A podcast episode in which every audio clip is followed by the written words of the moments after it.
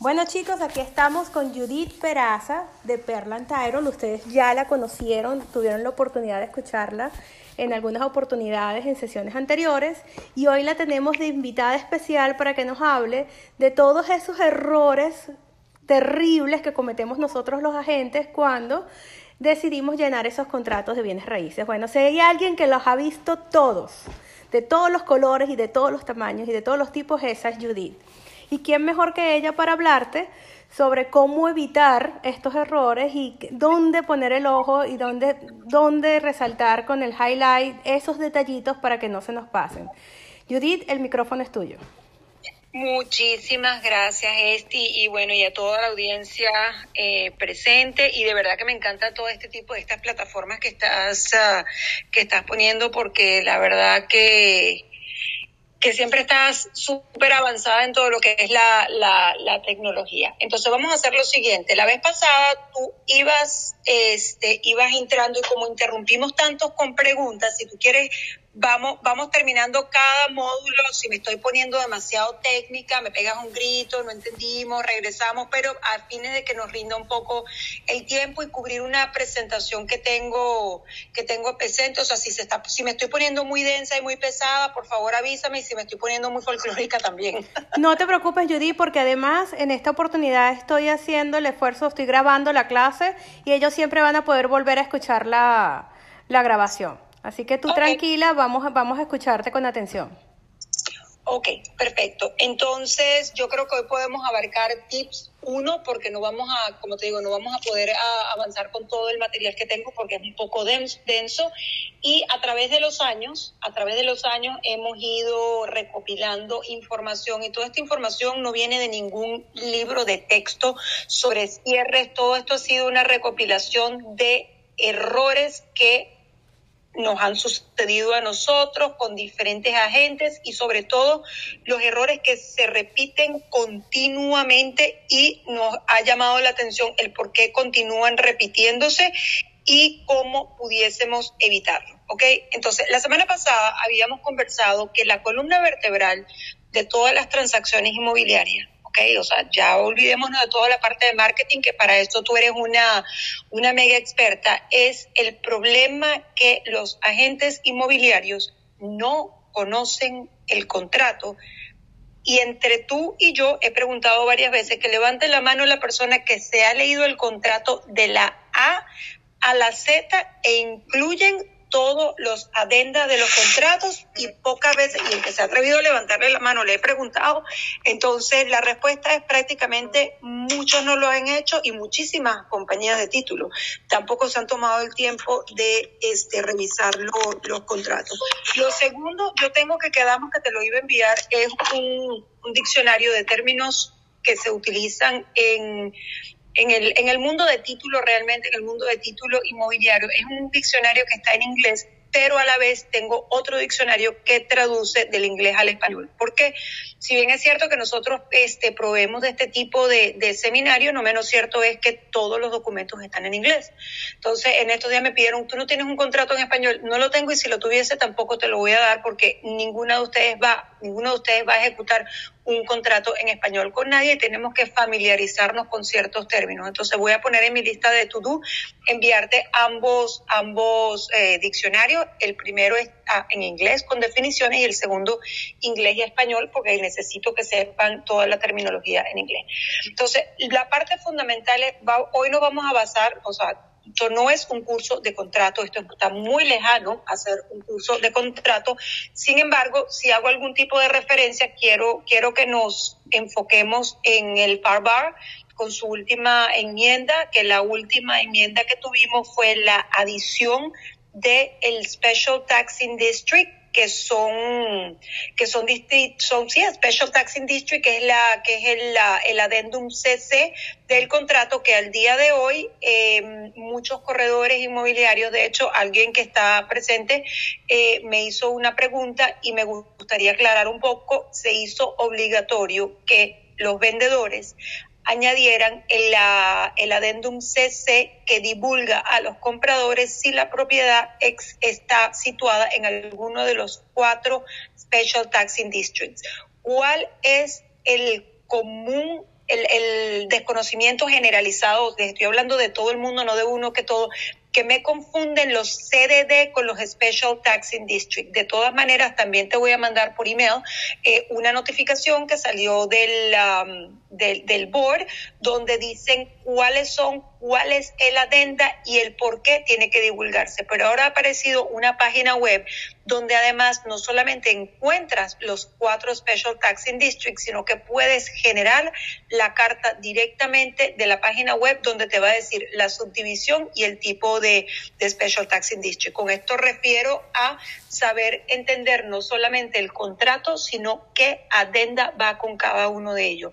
Hace tres días, de una persona muy experimentada, recibí un contrato donde me había marcado el Condominium Writer y el Homeowners Association Writer. Le digo, pero ¿por qué estás marcando los dos? Porque es que yo no sé si es un condominio o es un HOA. Le digo, pero si tú lees la descripción legal, automáticamente te vas a dar cuenta que es un condominio. Cuando tú presentas un contrato de esa manera, ya te estás poniendo uh, en un término de desigualdad con el listing agent cuando ya se está, se está dando cuenta que cómo me vas a chequear los dos. Cuando no estés segura, no lo ponga a las dos, consulten inmediatamente con su broker, dennos una llamada, no importa que estén cerrando con otra compañía de títulos. Recuerden que para, el, para, para nuestros efectos, eh, la idea de nosotros no es, no es hacer esto para, para generar negocios, sino para, para ayudar a instruir de alguna, de alguna manera. Entonces, hay algo que quiero que comencemos y es cómo van a llenar, cómo vamos a llenar correctamente y cuáles son las partes. La semana pasada hablamos de los estatus, eh, lo, todo lo que son los marital status, que pues lo hicimos un poquito divertido, pero hoy no quiero que perdamos eh, tiempo. Habíamos conversado que dentro de todos los agentes inmobiliarios, yo había preguntado cuántos estatus civiles existen y me dijeron casado, soltero, divorciado, viudo, concubino, eh, separado. Y luego de una discusión bastante graciosa, habíamos quedado en lo siguiente, que solamente existen dos estatus civiles, que eres, eres soltero y eres, o eres casado. Porque si estás divorciado, eres soltero. Si estás separado, Florida no reconoce la separación y entonces sigues siendo casado. Y si vives en concubinato, que es el common law marriage, que es un régimen de concubinato, Florida tampoco lo reconoce, entonces eres soltero. ¿Qué sucede? Que muchas oportunidades nos preguntan, bueno, yo estoy separado, estoy legalmente separado, nuevamente en Florida no existe la separación legal, ¿cuáles son los problemas? Cuando tenemos un comprador que va a adquirir una propiedad financiada, y está separado de otra persona, esa persona un día antes del cierre los va a notificar la compañía de título y les van a preguntar dónde está su esposa y su esposo. Entonces, mm, la realidad es que eso es un tema que tienen que manejar ustedes y sobre todo si están utilizando un prestamista que no está en Florida, hasta a veces no es muy claro el tema del por qué la esposa tiene que firmar si la esposa no está en el título y la esposa no es garante de la hipoteca. ¿Qué significa? Que dentro de un préstamo está la persona que está, la persona que le están utilizando su información para determinar la capacidad crediticia, la persona que llena y completa el formulario 1003. Y la 1003 es una, es un, Dios, la 1003 es un cuestionario que le proveen, que es la, la, solicitud del préstamo. Le iba a decir loan application, aplicación, y aplicación no es una palabra que se, que se utilice en el castellano. O sea, se llama solicitud de préstamo donde una persona le está dando a un banco toda su información financiera para hacer una determinación de capacidad de prepago. ¿Qué sucede? Esposo y esposa, la esposa siempre vamos a poner aquí la mujer, a la mujer es la de los billetes. La esposa es la que hace, es la que hace y la que va a representar sus ingresos y el esposo está, está en casa. Entonces, ella es la que va a garantizar el préstamo, ella es la que va a firmar el promissory note pero el esposo tiene que firmar el, la hipoteca en señal de, eso se llama un waiver of, of homestead rights. Entonces, para que lo haga más sencillo, en caso de que alguien esté casado, como regla general, les diga quien diga que lo que sea, esposo y esposo tienen que venir al título. Pregunten, ¿están casados? ¿Están civilmente casados? Lo otro, estamos casados en Colombia, pero aquí no. Estás casado en Colombia, en China, Ecuador, en, en Marte o en Venus, donde sea, estás casado. O sea, tú no te casas por cada país del mundo que consigues. O sea, si estás casado en otro país, legalmente estás casado en los Estados Unidos. Ahora, sin embargo, Ustedes no son el FBI para hacer una búsqueda de los récords por Interpol para saber que alguien está casado. O sea, ustedes tienen que asumir la buena fe de la gente que saben que tienen mucho más que perder si le mienten a un banco, eh, porque eso es, eso es fraude, eso es fraude eso es fraude, fraude bancario. En estos días estamos haciendo un cierre y pues el caballero que estaba comprando estaba casado, nos divulgó que estaba casado, lo puso que estaba casado en un cuestionario, se lo notificamos al banco, entonces decidieron que se iban a ir a otra compañía de título, que iban a decirle, que le iban a mentir al banco que el hombre estaba soltero y además de todo la Realtor se lo puso por escrito. En este caso, por favor, dile al banco que está soltero. O sea, ya ahora la Realtor se hizo partícipe de un de un fraude bancario. por favor, les voy a pedir y les voy a rogar que siempre se mantengan alejados de ese tipo de, de ese tipo de situaciones porque esos son esos son fraudes bancarios y pueden pueden terminar con la licencia fastidiada. Entonces, ya hablamos de personas casadas, ya hablamos de personas solteras. Número uno, tanto compradores como vendedores, el día número uno tenemos que identificar cuál es el estatus civil de cada uno de ellos. Al igual que si estamos enfrente de vendedores, que hablamos poco la última vez, pero esto es un término de un, esto es un punto de un seminario solo que, lo, habíamos, que lo vamos a hacer con la, con la contadora, es determinar si el vendedor, ok, propiedad que van a listar, ahora vamos a hablar de listing agent. Usted es el listing agent. Lo primero que le tiene que preguntar a su vendedor es lo siguiente. ¿Usted, usted es ciudadano americano? ¿Sí o no? Si la respuesta es no, usted es residente permanente de los Estados Unidos con una tarjeta de eh, un alien card o un green card, como le quieran llamar, que sea que, que esté válida. La respuesta es no, entonces tenemos que pasar a cada una de las categorías. No le van a preguntar al cliente de y es gracioso porque dice, mira, tú estás legal o tú no estás legal. La palabra acá y, la, y lo que hay que investigar es no si alguien está o no legal dentro de los Estados Unidos. Eso no es el trabajo ni del realtor ni de la compañía de título. Lo que tenemos que tomar en determinar es que si el vendedor es lo que llaman en el código, en el código tributario, a US tax person, a US person. Entonces, si no es residente americano o no es ciudadano eh, de los Estados Unidos, existen otras excepciones y son, vamos viéndolas a la carta. A lo siguiente que les voy, transacciones donde una persona que es extranjera, ¿ok?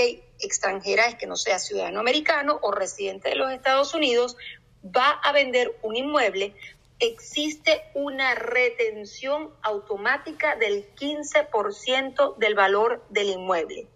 Esté perdiendo, no esté perdiendo, eso es automático. ¿Qué sucede? Uno de los errores comunes por parte de los realtors es que hay una excepción que dicen, si la propiedad vale menos de 300 mil dólares, ustedes automáticamente asumen que no está sujeta a retención.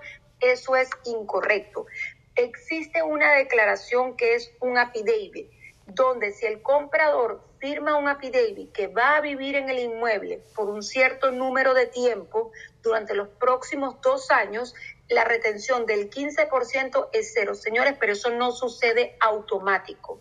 Eso es algo que tienen que negociar ustedes antes de entrar en contrato porque si un comprador, aunque esté comprando FHA, no le da la gana de firmar ese affidavit, más como listing agents, nadie lo puede obligar a firmar ese affidavit y el vendedor va a estar sujeto a retención. Llegar tres o cuatro días antes del cierre para que alguien llame a un vendedor que está en Venezuela, que está en Colombia, que encima de todo le digan que le van a retener 15%, cuando su realtor le dijo que por ser la transacción menor a 300 mil dólares no iba a tener retención.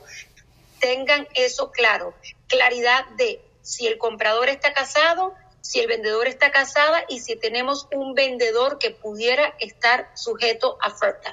Seguimos con los demás puntos. El contrato Claro, yo vengo, este, este, seminario que yo tengo lo tengo antes del docus, de que los documentos se firmaran electrónico, donde todas se colocaban las iniciales. Es importantísimo que sepan que el contrato y todos los adenda que van con el contrato deben ser firmados y fechados todos al mismo tiempo. No es que mandé uno, eh, mandé la fecha efectiva del otro, porque ahí comienzan las confusiones si tenías un contrato válido o no tenías un contrato válido. Determinen desde el día uno qué adenda van a colocar en los contratos y familiarícense con cada. Hay unos cursos espectaculares de contrato. José Antonio tiene un módulo pero increíble sobre contratos, sobre adenda, la asociación de Realtor. Hay una cantidad gigantesca. De hecho, en estos días nosotros vamos a tener un, un webinar que, que, que va a ser en inglés pero tiene que ser en inglés, sobre algunos puntos del contrato y los invito a que, a que, a que asistan porque se van a tocar puntos del contrato que son fundamentales, pero mi idea el día de hoy no es hablar del contrato, es hablar de puntos estratégicos donde se me están equivocando los agentes. Dime. Sí, me gustaría eh, que me compartieras la información de ese taller que vas a dar, porque con seguridad, por ejemplo, yo me quiero anotar a escucharte, pero estoy segura que muchos de los muchachos que están conectados también van a querer conectarse. Entonces, al final de, del día, de la noche, por favor déjame llegar esa información también, ponlo en tus apuntes para yo poderla compartir en los grupos, ¿sí? Excelente, y sí, y sí les voy a decir que me encantaría muchísimo que, que, que, asistieran, porque además lo vamos a hacer con el apoyo de la aseguradora, que, es que en este caso estamos trabajando con, con Fidelity, y pues ella, o sea, de verdad que e, esa plataforma es excelente. Una vez que vean la plataforma con ella, podemos hacer una segunda sesión un Zoom, lo podemos hacer, bueno, me gusta, a mí me, encanta este, este, este, este, ¿cómo se llama? Esta plataforma que tú utilizas, lo único es que, bueno, a veces no puedo, no puedo enseñar láminas, pero las láminas las podemos hacer en una sesión Zoom y luego repasamos nuevamente lo que se va a cubrir en ese seminario para que cualquier puntito lo aclaremos en español, ¿ok? Este, y ella se va a mandar, también va a haber mucho material, mucho material de apoyo el cual van a tener para, para poder luego poder repasar. Entonces, nos vamos a asegurar que tengamos un contrato ejecutado, ejecutado correctamente, iniciales en cada una de las páginas. Cada vez que hacen una oferta y se hace una contraoferta, es importantísimo que coloquen las iniciales hasta que la última parte haya firmado pareciera una tontería lo que les estoy diciendo, pero me he encontrado con cambios que se hicieron que al final del día los cambios son parte del contrato o no lo son y en cosas tan importantes como precios, en cosas tan importantes como selección de algunos eh, de algunas cláusulas específicas del contrato se hizo una contraoferta, pero nadie se tomó el, el trabajo de cada media firma tiene que tener su contra mega firma porque eso puede crear un error pero garrafal. La siguiente, eh, antes en los contratos, ya ahí voy a revelar mi edad, en los contratos viejos, viejos, viejos, pero muy 10, 10 uh, versiones hacia atrás, había una línea abajo que decía effective date. ¿Ok? una vez que el contrato estaba ejecutado, ambas partes colocaban cuál era el effective date. ¿Qué sucede ahora? En ninguna parte nosotros mandábamos a veces un cuadro de critical dates. ¿Por qué las compañías de título? Porque, y mucha gente no está usando los critical dates. Les voy a explicar por qué. A ver si alguien te puede contestar en el chat. ¿Cuál es la fecha efectiva de un contrato? Rápido.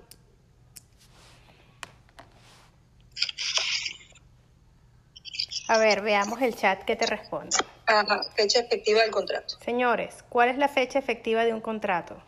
Cuando firma el último y se notifica, te dice Mayela. Love it, ¿ok?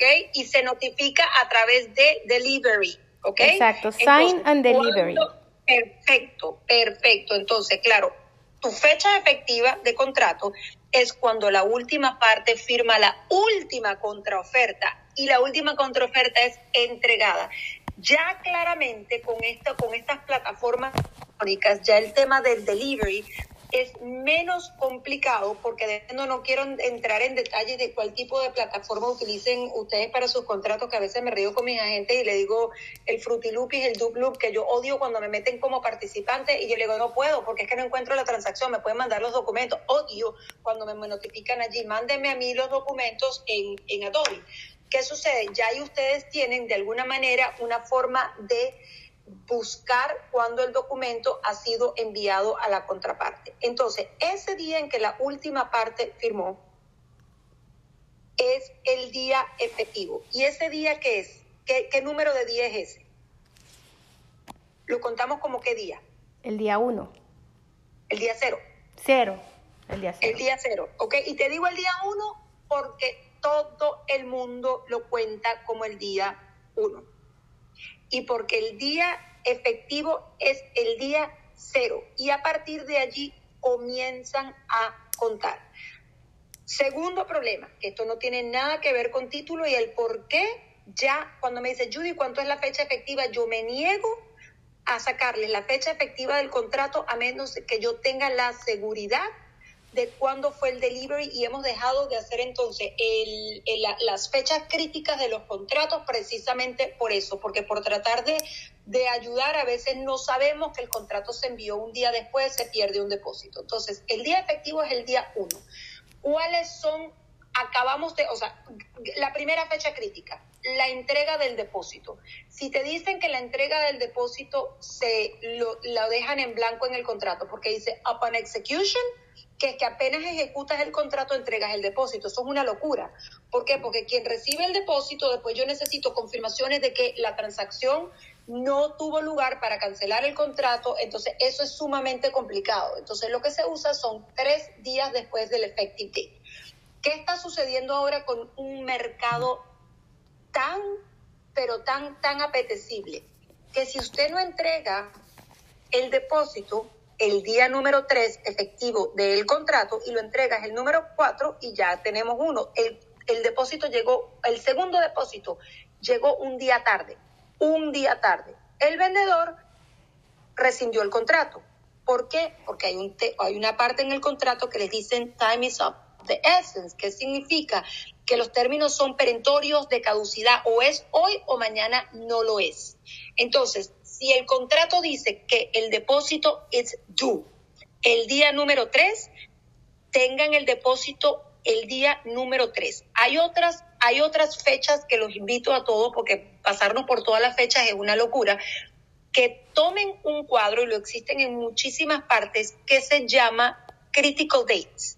Y por favor, dentro de los critical days, cuando tengan un contrato, los anoten todos, porque existen más critical days. Ustedes dicen, bueno, el contrato, el periodo de financiamiento y el día del cierre. No, señores. También tienes en qué periodo tu comprador tiene que someter la solicitud de préstamo.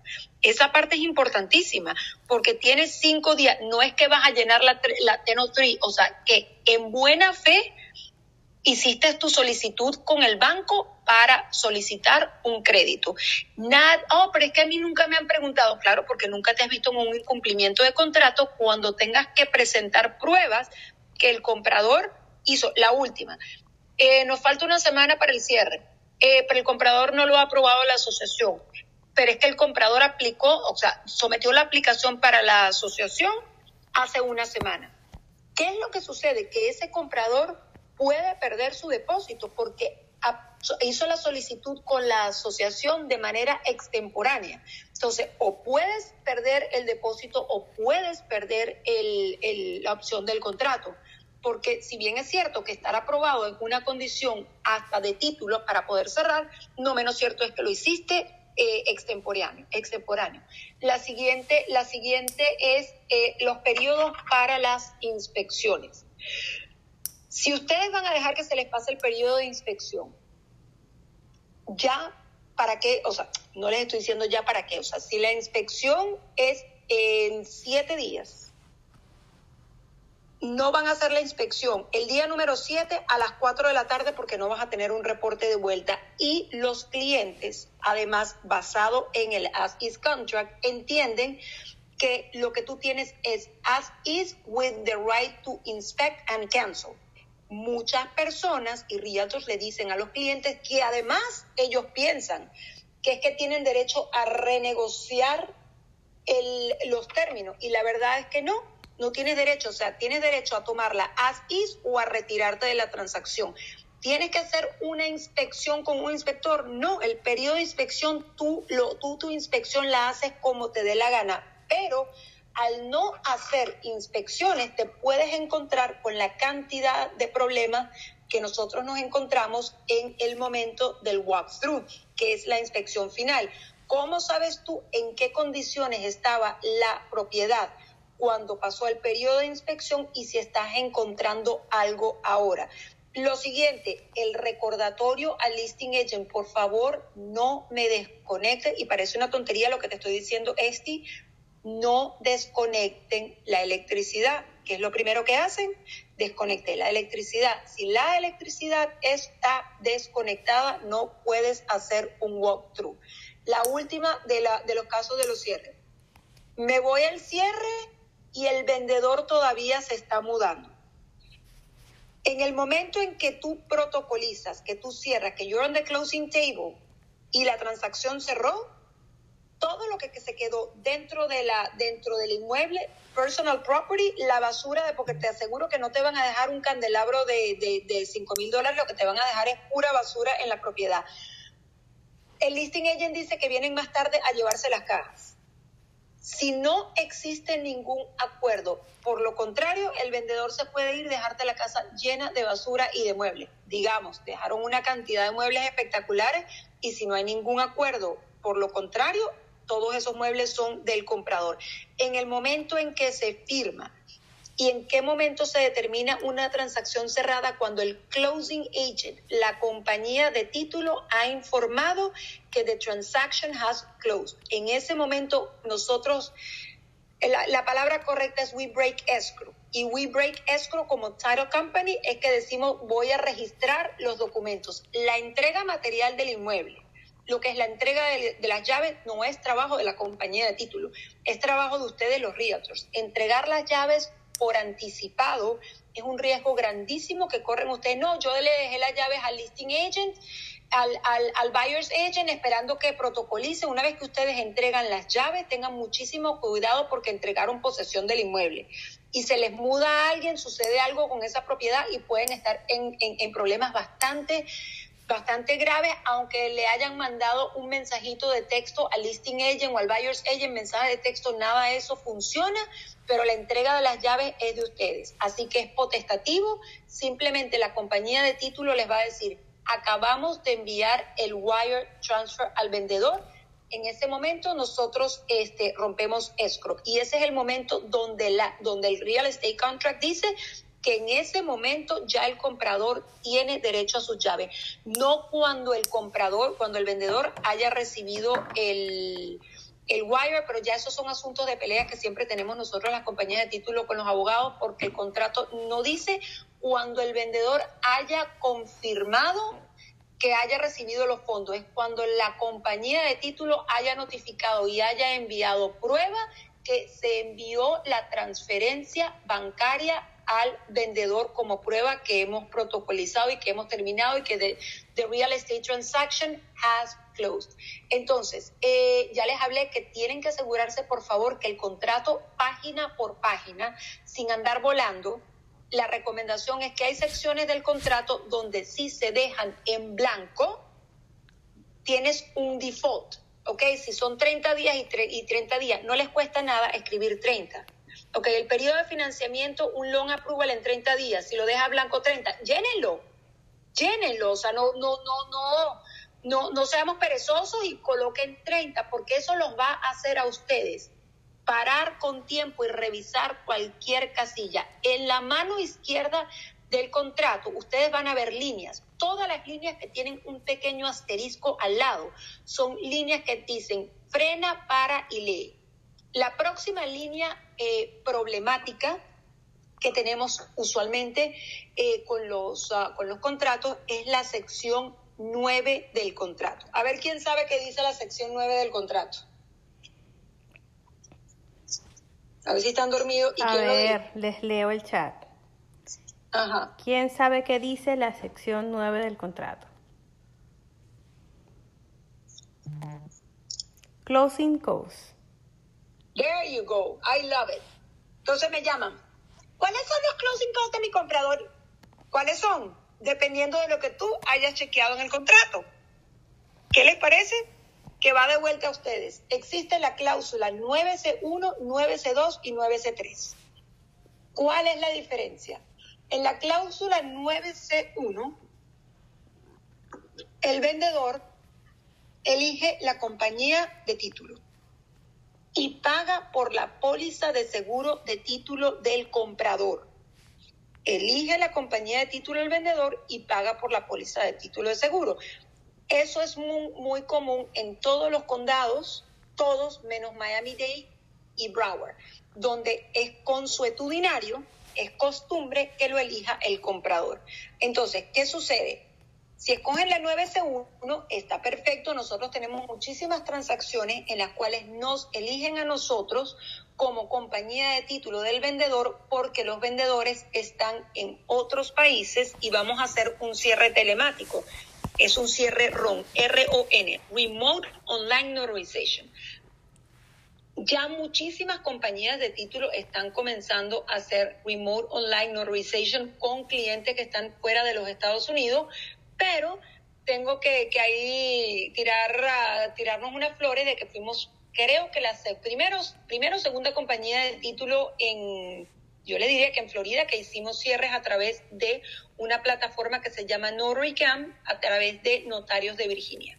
Este, por eso es que en muchas oportunidades nos eligen, pero no me gusta que nos elijan a nosotros por cuestiones caprichosas o elija el vendedor y tenga que el comprador, el, el, vendedor, pagar la póliza de seguro de título si existen otras maneras de resolverlo. Claramente les estoy dando algo que va en contra de lo que es un, eh, los intereses económicos de la compañía de título, pero no siempre es necesario porque a veces nos apoyamos con, nuestro, con nuestros abogados y se puede evitar que el vendedor tenga que pagar la póliza de seguro de título. Ahora, tenemos la cláusula 9C2. ¿Dónde viene la confusión? Y le voy a explicar por qué les traigo esto a colación. Porque me chequean la 9C2 y la 9C3. No me pueden chequear las dos. Es una, dos o tres. No pueden ser dos o a veces no me chequean ninguna de las tres.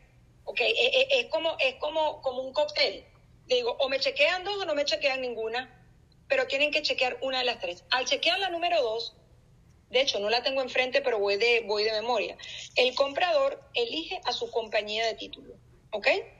Y el comprador cierra con su compañía de título. Y la 9C3 dice un montón de cosas de Miami-Dade County, bla, bla, bla, pero como nadie está seguro, nadie la mira.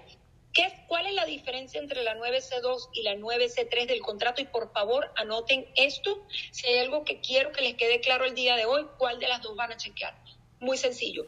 Si ustedes tienen al comprador la 9C3 en Miami-Dade County y en Broward County, porque chequeando la 9C3 van a hacer, todo esto si están representando al comprador claramente y ustedes están preparando la oferta, al chequear la 9C3 le toca al vendedor pagar por dos servicios que se llaman el Tax and Lien Search, que es la búsqueda municipal, que pueden ser hasta 300 dólares, y el Title Search, que es la búsqueda de los registros públicos, que pueden ser hasta 200 dólares. ¿Cuál es la diferencia? 500 dólares. Entonces, Muchas veces, cuando ustedes son los listing agents y les mandan una 9C3, muchos listing agents hacen una contraoferta para la 9C2. Y cuando te contraofertan para la 9C2, significa que le vas a pasar al comprador el Tax and Search y el Title Search. ¿Qué sucede? En muchas oportunidades ustedes le mandan a una compañía de título que les dé un estimado de los gastos de cierre y no le envían el contrato. Si una de estas dos cláusulas está chequeada y el banco emite un CD, ¿ok? Entonces se va a utilizar esas cifras para divulgar, o sea, lo que se llama un disclosure. Estás haciendo un disclosure con 500 dólares equivocados llegan a la mesa de cierre y me pasó en una, oportunidad que la Realtor, que fue la misma que presentó el contrato, porque es que nadie le controfertó nada, marcó la 9C2. Y en medio del cierre me dice, Judith, te equivocaste. Pusiste el Tax and Lien Search y el, y el Title Search al comprador y eso es un cargo del vendedor. Entonces, en esos son los momentos en que tú dices, trágame tierra, eh, le digo, vamos, vamos a tomarnos un café afuera. No, no, no, no, pero es que quiero que me explique. Le digo, sí, pero vamos a tomarnos un café. La razón que tu comprador está pagando el Tax and Lien Search y el Title Search es tú como Buyer's Agent colocaste la 9C2, por consiguiente a tu comprador le está tocando pagar estas dos. Pero hay un peor escenario que ese, que tengas un abogado del vendedor que después que divulgaste de manera errónea la compañía de título que estos eran gastos del vendedor, ahora se los vas a colocar al comprador, uno, el banco no te va a permitir ponerlos del lado del comprador y el vendedor tampoco te los va a permitir poner en el momento del cierre. ¿Qué haces tú con esos cargos? Porque eso son cosas que no se pueden pasar por debajo de la mesa. Miren algo tan tonto como me ha podido dilatar a veces un cierre por 72 horas porque nadie puede ponerse de acuerdo. Entonces todos estamos claros. Sección 9, la sesión 9, gastos de cierre van a elegir la 1, la 2 y, o la 3. No van a elegir dos, no las van a dejar en blanco. Entonces, la 2 o la 3. Si están representando el comprador, 9C3. Si están representando el vendedor, pueden contraofertar con la 9C2. Pero nunca se tiren de boca con la 9C2 como buyer's agent. ¿Quedamos claros? Importantísimo, claro que sí. Ok, la segunda. Identificamos una propiedad. ¿Cómo se identifica una propiedad y cuáles son y cuáles cuáles son, díganme tres, tres cosas rapidito cómo cómo se identifica una propiedad en un contrato. ¿Cuáles son los tres identificadores? Folio, número de folio. Aquí voy, te están escribiendo número de folio, dirección yes. Yes. y descripción legal. ¿Quién fue esa persona? Mayela Delgado. ¡Wow! Excelente. Excelente. Excelente, excelente, excelente. Entonces, es importantísimo que en un contrato coloquen la dirección, el folio number y la descripción legal. Ustedes se van a reír. ¿Qué les parece que yo les dijese a ustedes que ustedes vendieron la propiedad incorrecta? No, eso no me pasa a mí, ¿verdad? Ustedes saben que ustedes pueden vender la propiedad incorrecta. Eh, yo no sé cuántos de ustedes tienen suficiente tiempo en el mercado para, recordar lo que se llaman los condo conversion. Los condo conversion son edificios que tienen 20 apartamentos, pero es una sola propiedad. Es una sola propiedad, tiene un número de folio y tiene 20 apartamentos. ¿Estamos claros? Esa persona que es dueña de ese, de ese multifamily, multifamily, como lo quieran llamar, decidió registrar ese, ese, ese edificio y hacerlo un régimen de condominio. Para eso haces una declaración de condominio y cada unidad comienza a tener vida propia. Hasta aquí estamos claros, ¿verdad? Sí, señora. ¿Qué sucede? En, la, en los condo conversion se van a encontrar unas puertas que tienen un número Miren la bobería tan grande y en el lío que terminan las cosas. Cada puerta tiene un número correcto, 23, 25, 28. En los condo conversion, a veces la dirección física y el número de la puerta no concuerdan con la descripción legal. No va a ser el caso, pero quiero que siempre tengan eso en mente. Yo misma tengo agentes que hacen un Google Search y miran la propiedad claramente para evitar que vayan a tener en algún momento cualquier tipo de problema. Miren la Google, asegúrense que lo que están vendiendo es lo que están mostrando. ¿Qué le pasó a este agente? Que lo que digo yo, un cóctel como para un desastre, esto era un solo vendedor claramente que estaba vendiendo todas las unidades como si fuesen un developer, eso es el mismo vendedor. Las puertas están incorrectas porque es el building 1, el 22, para hacer una larga historia corta, cosa que yo no sabía que los Supra a veces te abren la puerta que no es, sí, tú me corriges, pero él me dice, el Supra me abrió la puerta. Él llega al número 23 y abre el número 23, enseña el número 23. Coloca el contrato como está correctamente en el MLS. Y él me llama después del lío, bueno, ¿puedo tener una acción en contra del Title Company? Ninguna. El Title Company cerró la propiedad que estaba en el MLS y la propiedad que estaba en el contrato. El problema es que tú enseñaste la propiedad incorrecta. Claramente, la propiedad parece que estaba en 50 mil dólares, y él dijo que estaba tan bella, le dijo a la señora, no, no, no, vamos a ofrecer 10 mil dólares por arriba del precio de mercado. Ya me imagino que están anticipándose a, saber lo que, lo que sucedió. Qué desastre. Ok, entonces, una mm. persona, y vamos a la segunda, no hay necesidad, esa es la segunda, no, no te preocupes, no tienes que hacer inspección, esta propiedad está especular, error número uno. Dejen que el comprador tome la decisión si va o no a hacer inspección. A ninguno de ustedes todos los diciembre les va a mandar un comprador. Esti, te agradezco enormemente mis altísimos sentidos eh, sentido de consideración y de altísima estima por haberme ahorrado 350 dólares por una inspección. Pero te garantizo que te van a comer la oreja si a ti se te ocurre decirle no hagas una inspección y luego aparece algo. ¿Qué me recomiendas, Esti? La única recomendación que ustedes pueden dar es todo comprador debe hacer una inspección. ¿Ok? Si ellos ya deciden no hacerla, asegúrense de documentar eso, pero jamás decir, no, chica, no te preocupes, no necesitas hacer una inspección. En este caso, claramente, error número uno del realtor, no hizo inspección y además le dijo a la señora, no la hagas. Y con todo y eso lo puso por escrito. O sea, no solamente que lo dijo, sino que lo puso por escrito. Durante todo el periodo, durante todo el periodo de, de la transacción, nada, se, se, desapareció, bueno, como muchos de ustedes lo hacen y que no tiene nada de malo, lo importante es que le digan a su Taro Company, mira, yo soy de la que te presento el contrato, te doy el escro y ocúpate, pero uno tiene que saber a qué atenerse con cada uno de los realtors, porque hay realtors que son muy delicados con otra cosa y otra no. Entonces nosotros sabemos, queremos saber hasta qué punto los podemos ayudar y si estamos ayudando demasiado, a veces se ponen bravos, pero si a veces no los ayudamos también, entonces nunca están contentos con nada. Este, llega la hora de eh, el cierre. ¿Qué, se hace antes del cierre? Se va al walkthrough, ¿verdad? Tampoco consideró el realtor que el walkthrough era necesario en ese momento. Entonces, ¿qué hubiese pasado? Si el realtor hubiese hecho una inspección, el inspector se hubiera dado cuenta que la propiedad era incorrecta y cuando mandaran las fotos todo el mundo se hubiese dado. Luego, finalmente, van al walkthrough y el walkthrough es el día antes del cierre, pues decidieron que tampoco lo iban a hacer.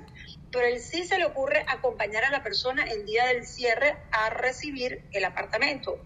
Llega con las llaves, trata de abrir la propiedad, por supuesto que las llaves no funcionan, de adentro alguien grita, abre la puerta y el apartamento que están comprando completamente amoblado y dueño y, y lleno de gente. ¿Qué asumen ustedes en ese momento? Que son squatters, que son invasores, ¿sí o no? Aquellos no hablaban nada de español y estos dos, ni el realtor ni la compradora, hablaban inglés. Y se ha formado una gritería en el pasillo que llegó un guardia, este, un, security, que además el pobre chico parece que era haitiano y no hablaba ni bien el español ni el inglés y ahí entre los tres, entre la periquera, nadie se entendía.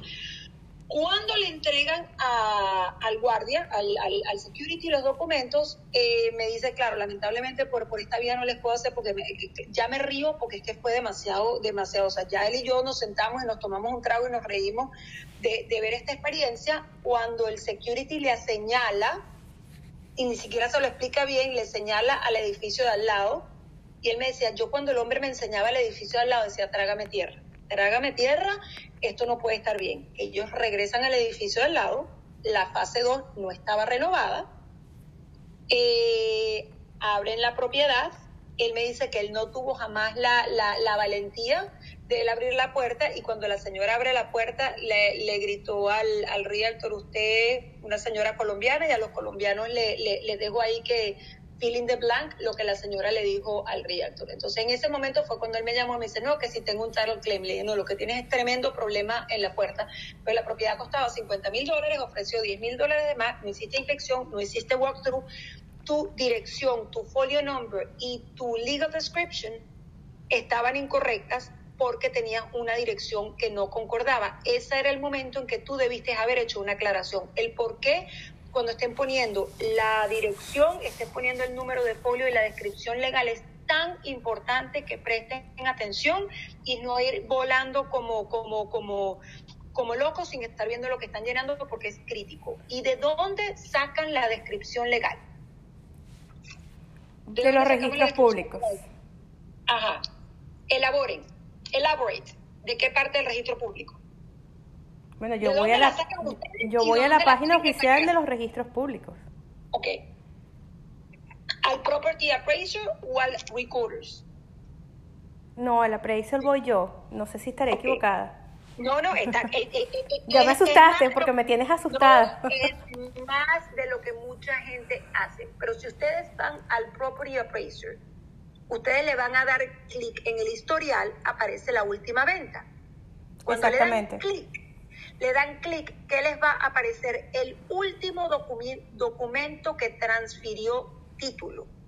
¿Qué significa? Que la persona que aparece allí como que fue el comprador es la persona que tiene que aparecer hoy día como vendedor. Eso es correcto. Porque usted tiene Pedro y a mí no me importa lo que diga el MLS. A mí no me importa lo que diga el Listing Agreement. A mí me tiene que aparecer los dos nombres de esas dos personas. Porque si ahí hubo un quick claim deed, ese quick claim deed no está registrado. Y hasta que me prueben a mí lo contrario, la última persona y el último documento que transfirió título. Y cuando lo abran, asegúrense de verificar que esa misma descripción legal sea la que tengan en los récords públicos. Lo que pasa es que en el tax collector se usa lo que se llama el short form del legal description. Entonces, tienen que asegurarse que los elementos de esa descripción legal, si es una casa, van a tener lote, bloque y plat. Lot 1, o sea, lote, bloque 1, lote 3 y el número del plat y la página del plat. Esos tres elementos. Y si es un condominio, tienen que tener el número de la unidad y el OR Book and Page. OR Book and Page es Official Records Book. Asegúrense de verificar, por favor, eso. Un buen realtor llena un buen contrato y da una excelente impresión a la hora de presentarle un contrato a un listing agent al saber que ya vienes con un contrato bien elaborado. Yo les No recomiendo que impriman la hoja del registro de la propiedad. O sea, eso que, que eso que buscan en la internet, imprímanlo y ténganlo en el Y- file.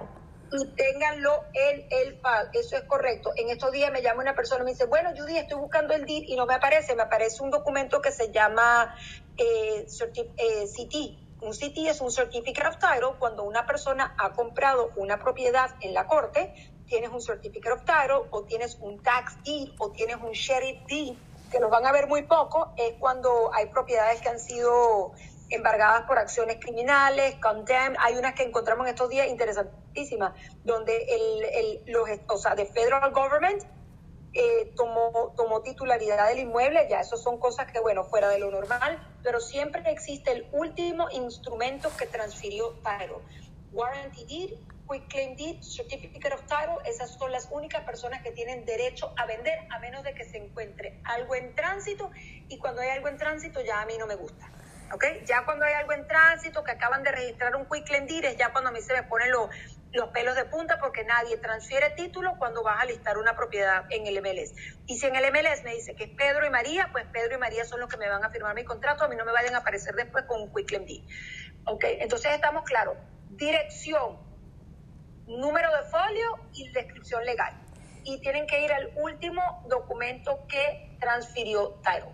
Rápidamente, vuelo rasante, siempre tienen que saber que eh, cuáles son las dos cosas que no aparecen en el contrato cuando hablamos de personal property. Personal property significa que el día que el vendedor se va, todo lo que quedó adentro de personal property ahora es del comprador. ¿Qué más es personal property que podamos colocar en el contrato que usualmente tiene una rayita y se deja en blanco?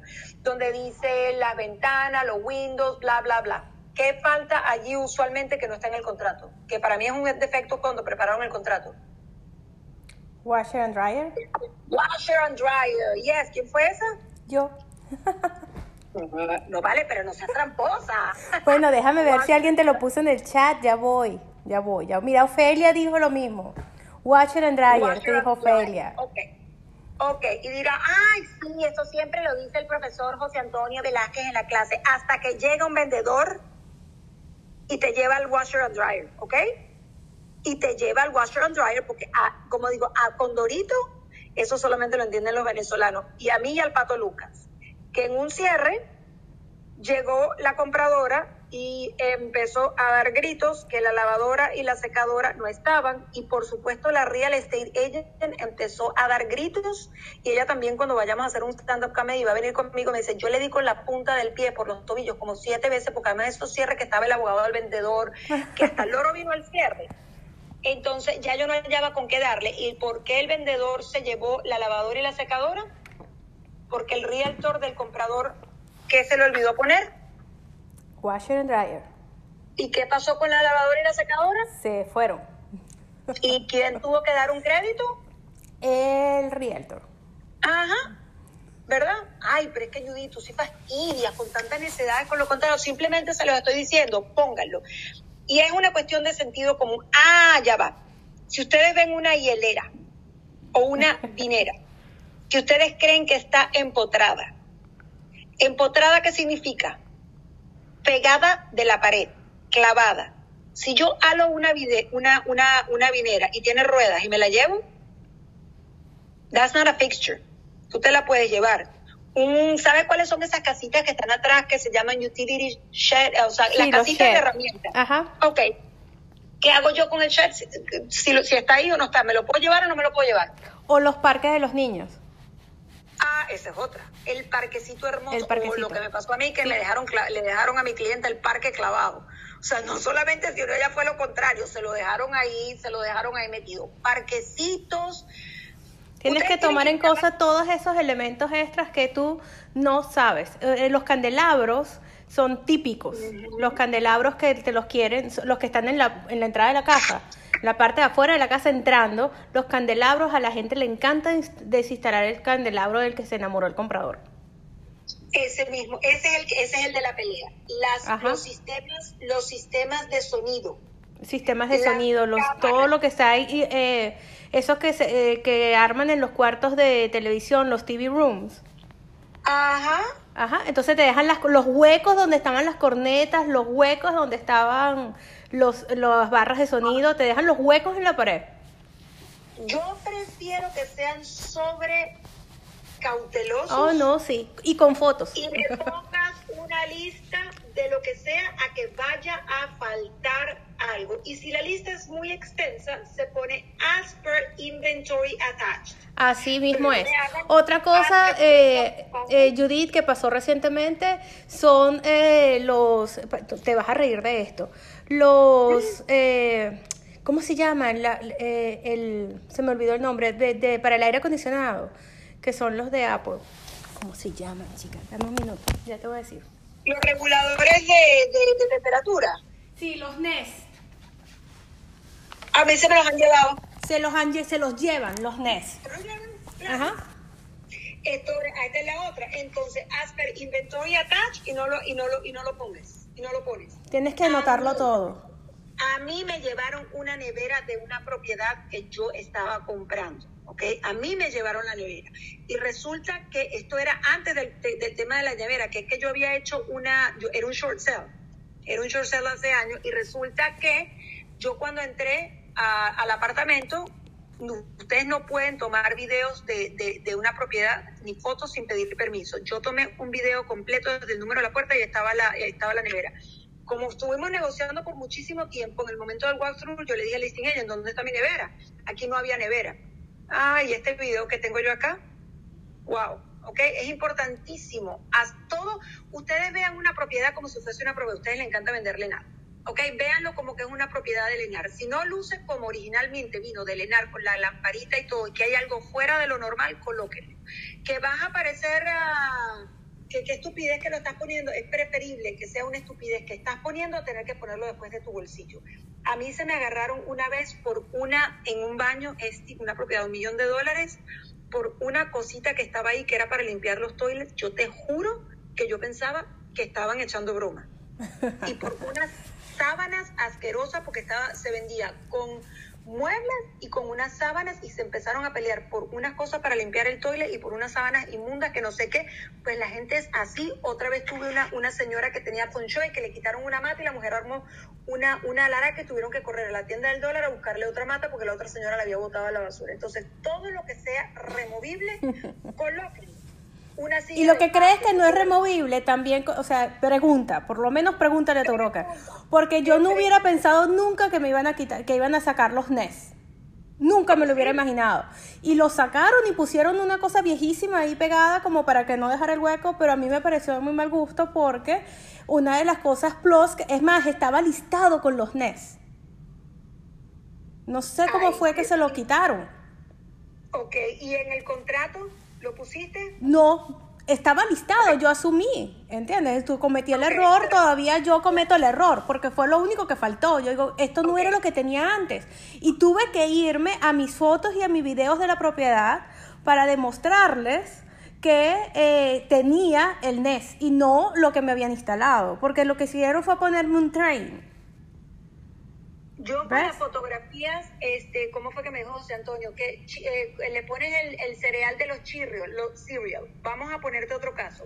Las neveras estas espectaculares que valen cuánto? Eh, yo vi una estudio como 6 mil, o sea, las Las Sub-Zero.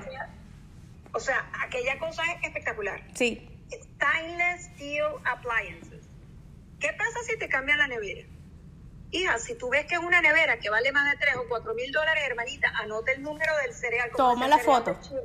Sí. Tómale una foto y póngalo en el contrato, el número de cereal, sí, pero qué nerda eres, pero no importa. No importa. Porque esta nevera no la vas a pagar tú después de tu comisión. Es así. ¿Entiendes? Si es algo que te va a costar más de mil dólares, yo prefiero lucir como una estúpida a tener que pagar cuatro mil Y yo te recomiendo que tengas ese álbum lleno de fotos y cuando hagas el último walkthrough vas revisando con tus fotos. Ah, vamos a entrar al, al máster para ver foto, foto master, foto de los, de los enchufes, fotos de la lámpara, foto de esto, foto del baño. Muy bien, vamos a la otra. Y así voy yo, cuarto por cuarto, comparando mis fotos con lo que están viendo mis ojitos. Y hasta que a mí no me sacan todos los peroles de una propiedad, ese es el otro error. Walkthrough con la perolera que tenía el vendedor. Entonces se va al cierre, ya el vendedor vació. Espérate un momento. Vas a tener que clavarte, ir otra vez a la propiedad antes que quiten. Yo sé que la propiedad queda en North Miami, en la casa del Carrizo, pero ¿qué sucede? Si tú hiciste el walkthrough con todas las cosas que estaban adentro y ya el listing agent te dijo, es que el listing agent me dijo, también me pasó otra. Es que yo me, cada vez que ustedes me dicen, es que yo me confié en el listing agent, ah, no me lo digan más, porque la primera que las va a ahorcar soy yo. A mí no me vengan diciendo, es que la listing agent me dijo, o es que la listing agent me mandó un contrato. Nosotros tuvimos una cama gigantesca de madera, asquerosa, pulgosa, eh, llena de no sé qué, o sea, yo odié esa cama, resulta que la listing agent le dijo a la otra gente porque no les dio la gana de subir a hacer el walkthrough. Y ella le manda un mensaje de texto y esa es la otra manía que tienen de estarse comunicando por, por, mensaje de texto. Y le dice, ¿ya el vendedor se mudó? Sí. ¿Ya sacó su personal property? I think so. What do you mean? Y él ella le dije, yes. Entonces comienzan esos problemas entre las barreras de los idiomas que realmente tú no sabes si ella te contestó a una u otra cosa y después empieza a pasarse todo el mundo email con copia de, de, de screenshots de mensajes que nadie sabe ni siquiera qué es lo que están escribiendo. Entonces, I think so se mudó o you think so sacó las cosas. Nunca estuvo claro. Total del cuento es que se queda una cama, un mamotreto inmundo de madera que había que sacar la puerta para poder sacar la, la, la cama. Cerramos y el comprador va al día siguiente a la propiedad y que recibo yo una llamada. La cama está aquí y la listing agent, que no era muy simpática que digamos, esta muchacha la llevó, ah no, es que el vendedor decidió dejártela de regar. Qué horror. Me muero. ¿Ok? Ajá, pero súper sarcástica, ¿no? Pero es que Claro. no puede ser, no, sí puede ser. Y cuéntame qué terminó pasando. Que hubo que sacar y te cerraste, protocolizaste y la realtor te dijo, I think so. Even si la realtor te dice, la sacó. Tu deber, tu deber es como agente asegurarse que es, yo les estoy diciendo cosas que no tienen nada que ver con ser realtor. Yo simplemente les estoy No, dando pero Judy, mira, yo no era realtor todavía. Cuando yo compré mi casa, la que tú cerraste, la casa que yo compré aquí en Oh. Coral Spring, cuando yo compré esta casa, yo hice ese walkthrough y todavía faltaban cajas por sacar. Y yo recuerdo claro que ellos, ellos me dijeron, todo está listo menos el máster, que hay que terminar de sacar la cama. Yo le dije, muy bien, ¿y cuándo se van las cosas que faltan? Me dijeron, todo eso se recoge esta tarde. Ya para mañana la casa está vacía. Y yo le dije a mi esposo, estamos listos, deja que terminen de recoger y nos vamos. Y yo me fui, yo me fui en paz. Mira, el máster que yo recibí fue tan desastroso. O sea, el cuarto que yo pasé por desapercibido. Porque tenía la cama, que yo nunca entendí qué fue lo que pasó ahí, la cama estaba como pegada a la pared, o sea, pegada, porque cuando se llevaron la cama, con razón no la habían mudado todavía, despegaron la pared. Claro. Despegaron la pared y debajo de la cama no había alfombra. Oh my God. Y eso no lo vio, yo no sé cómo, pero aunque tú no lo creas, eso no lo vio ni el inspector. Es que hay cosas, hay cosas que no se ven sino hasta el final, pero que es que la, ok, algo que se Un desastre, desastre total. El listing agent, el listing agent no es tu BFF, ¿ok? Porque comienzan las transacciones y andan agarraditos de la mano. El buyer's agent, ja, ja, ja, el listing agent va a ser tu peor enemigo el día del cierre. No importa lo que te haya dicho, no importa porque sabes que mi cliente es insoportable, pero al final del día, lo que no queda por escrito y la casa no es tuya, y la casa, la decisión de hacer o no hacer, el comprador está confiando en ti. Entonces, qué fastidio subir. Bueno, entonces te vas a calar la cantaleta y ve pensando porque te van a quitar un crédito de tu comisión si las cosas no están en buen estado. Alguien tiene que ir a la propiedad a asegurarse. No es que Judy dice, yo simplemente les estoy diciendo todos los líos que se me arman a mí en la mesa de cierre por cosas tan sencillas como esa. La propiedad necesita entregarse free of personal property prior to closing. Free of personal property es si tú cerraste y la basura que, que te dejaron, la basura, ah, te la dejé de regalo la cantidad de regalos, pero nadie te deja un millón de dólares en una, en una propiedad. Entonces quedamos claros con eso porque eso, eso trae una cantidad de problemas. Les voy a dar, eh, les voy a dar un dato a los que se quieren especializar en propiedades millonarias. Una cosa que hacemos mi equipo y yo cuando vendemos propiedades muy muy caras es que vamos al cierre, vamos a ese último día, pero nosotros de regalo le pagamos a los new owners, ¿ok? Te estoy hablando de propiedades de 3 millones para arriba les, damos eh, les entregamos la casa a los new owners limpia. Nosotros tenemos una gente que va y limpia las casas y las dejan perfectas. Porque no hay nada peor que entre un nuevo dueño a una casa y que la vea sucia, que vea basura, que vea la nevera con comida que dejaron ahí botada porque no se la quisieron llevar. O sea, eso no, eso no, no debería pasar. Yo no les estoy diciendo que lo hagan para todas sus propiedades, pero si quieres hacer propiedades de lujo, es algo que yo considero va con tu reputación. ¿Okay? Esa felicidad del cliente tiene que perdurar unos días más. No puede ser que salió feliz del cierre porque cerró y llegó a su casa y se consiguió una nevera con comida podrida dentro. Eso no puede pasar. Entonces, por ejemplo, yo particularmente hice eso muchas veces en las propiedades que vendía. Porque...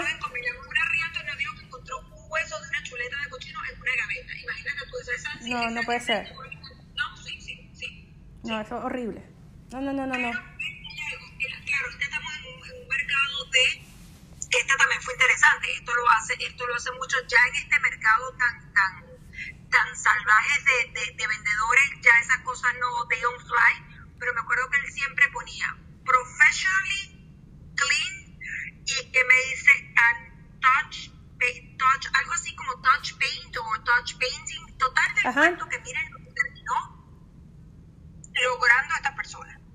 No te está diciendo que vas a pintar la parte de abajo pero que tienes que, este, le tengo que decir cuál fue la palabra exactamente. Yo, yo, creo que te refieres a que nosotros también lo poníamos en los contratos, de que si por ejemplo despegas cuadros y demás, tienes que reparar los huequitos de la pared. Ajá, y pintarlos. Y pintarlos, ajá. un retouch, sí, un touch up, ya. Ok, entonces él le coloca professionally clean and touch up. Él va para el para este es un agente, me reservo el nombre, pero ese, ese si le roncan los motores, o sea, cuando... Para defender al valle. No, no, no, que si tú dices, el día que yo quiera comprar, yo quiero comprar con él. O sea, es, es sumamente, es claro, en este momento ya le dije, oye, pero estás tranquilito, me dice, no, con este mercado de compradores, de vendedores, ahorita no me puedo poner payaso, pero le digo, oye, estoy extrañada que estés tan tanto, bueno, coloca eso, él llega, él llega a al walkthrough, porque él sí se presenta en su walkthrough, y dice, aquí hay todavía cosas, regreso cuando todo esté afuera. Eso sí, regresa cuando todo está afuera. Y él pasa como, o sea, lo que le falta es ponerse un guante blanco y pasarle el dedo a todo. Y dice, esto está sucio. Entonces, en pleno lío, por supuesto, yo ya recibo la llamada, que la casa, que está sucia y no sé cuánto. Entonces, la otra mujer le dice, bueno, pero es que yo la limpié. Entonces el tipo abrió el horno y le dice, el horno está sucio. Bueno, pero ¿qué es lo que tú esperas? Lo que dicen los términos de contrato, professionally clean.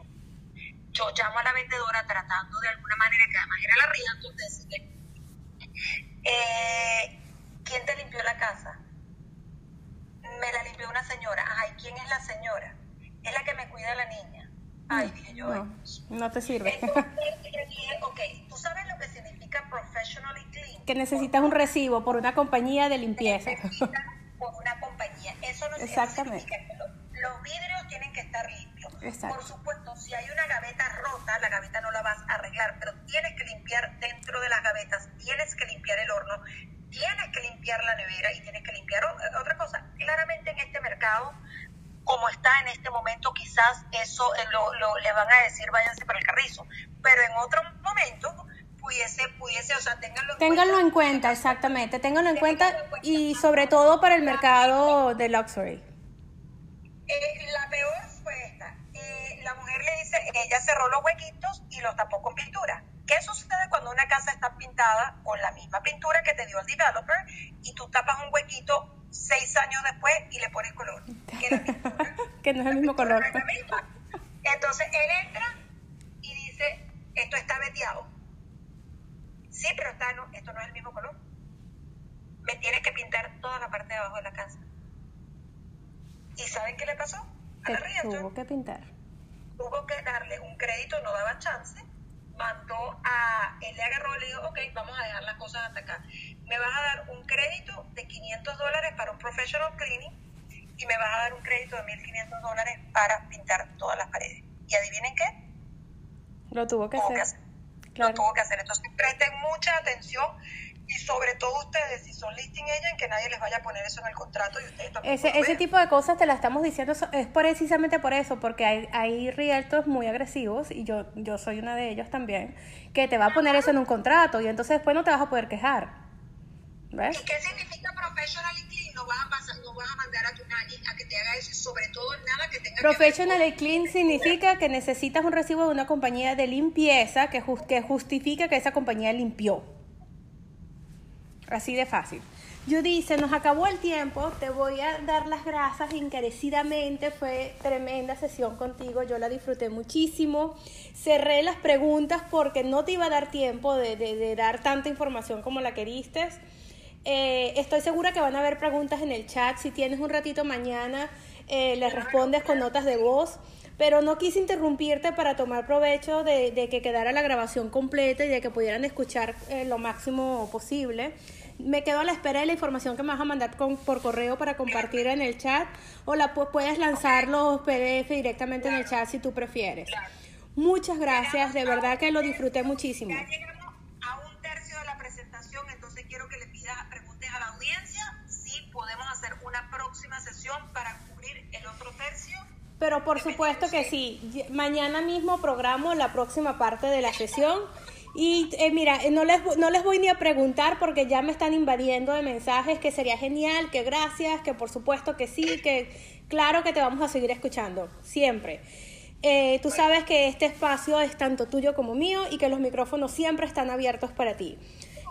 gracias Judy, de verdad te quiero soltar, sé que estás desde las 6 de la mañana en talleres, ya casi no tienes voz y quisiera que descansaras. Eh, y una vez más agradecida por todo lo que, lo que aportaste hoy, por todo lo que nos educaste. Yo no puedo estar más, más contenta y más agradecida. Un taller espectacular, tienes un montón de comentarios ahí, los chicos te adoran, tanto como yo. Bueno, los quiero mucho y aquí estamos, cualquier cosa que necesiten y sí, vamos a volver a hacer otra sesión para, para, para revisar las partes que nos faltaron. Me extiendo te va a perder en el espacio. Es así. Claro que sí. Yo eh, me parece que pude lograr la grabación, chicos. Se las comparto más tarde. Un beso, bye bye y buenas noches. Un beso, cuídense. Chao, chao. Bye bye.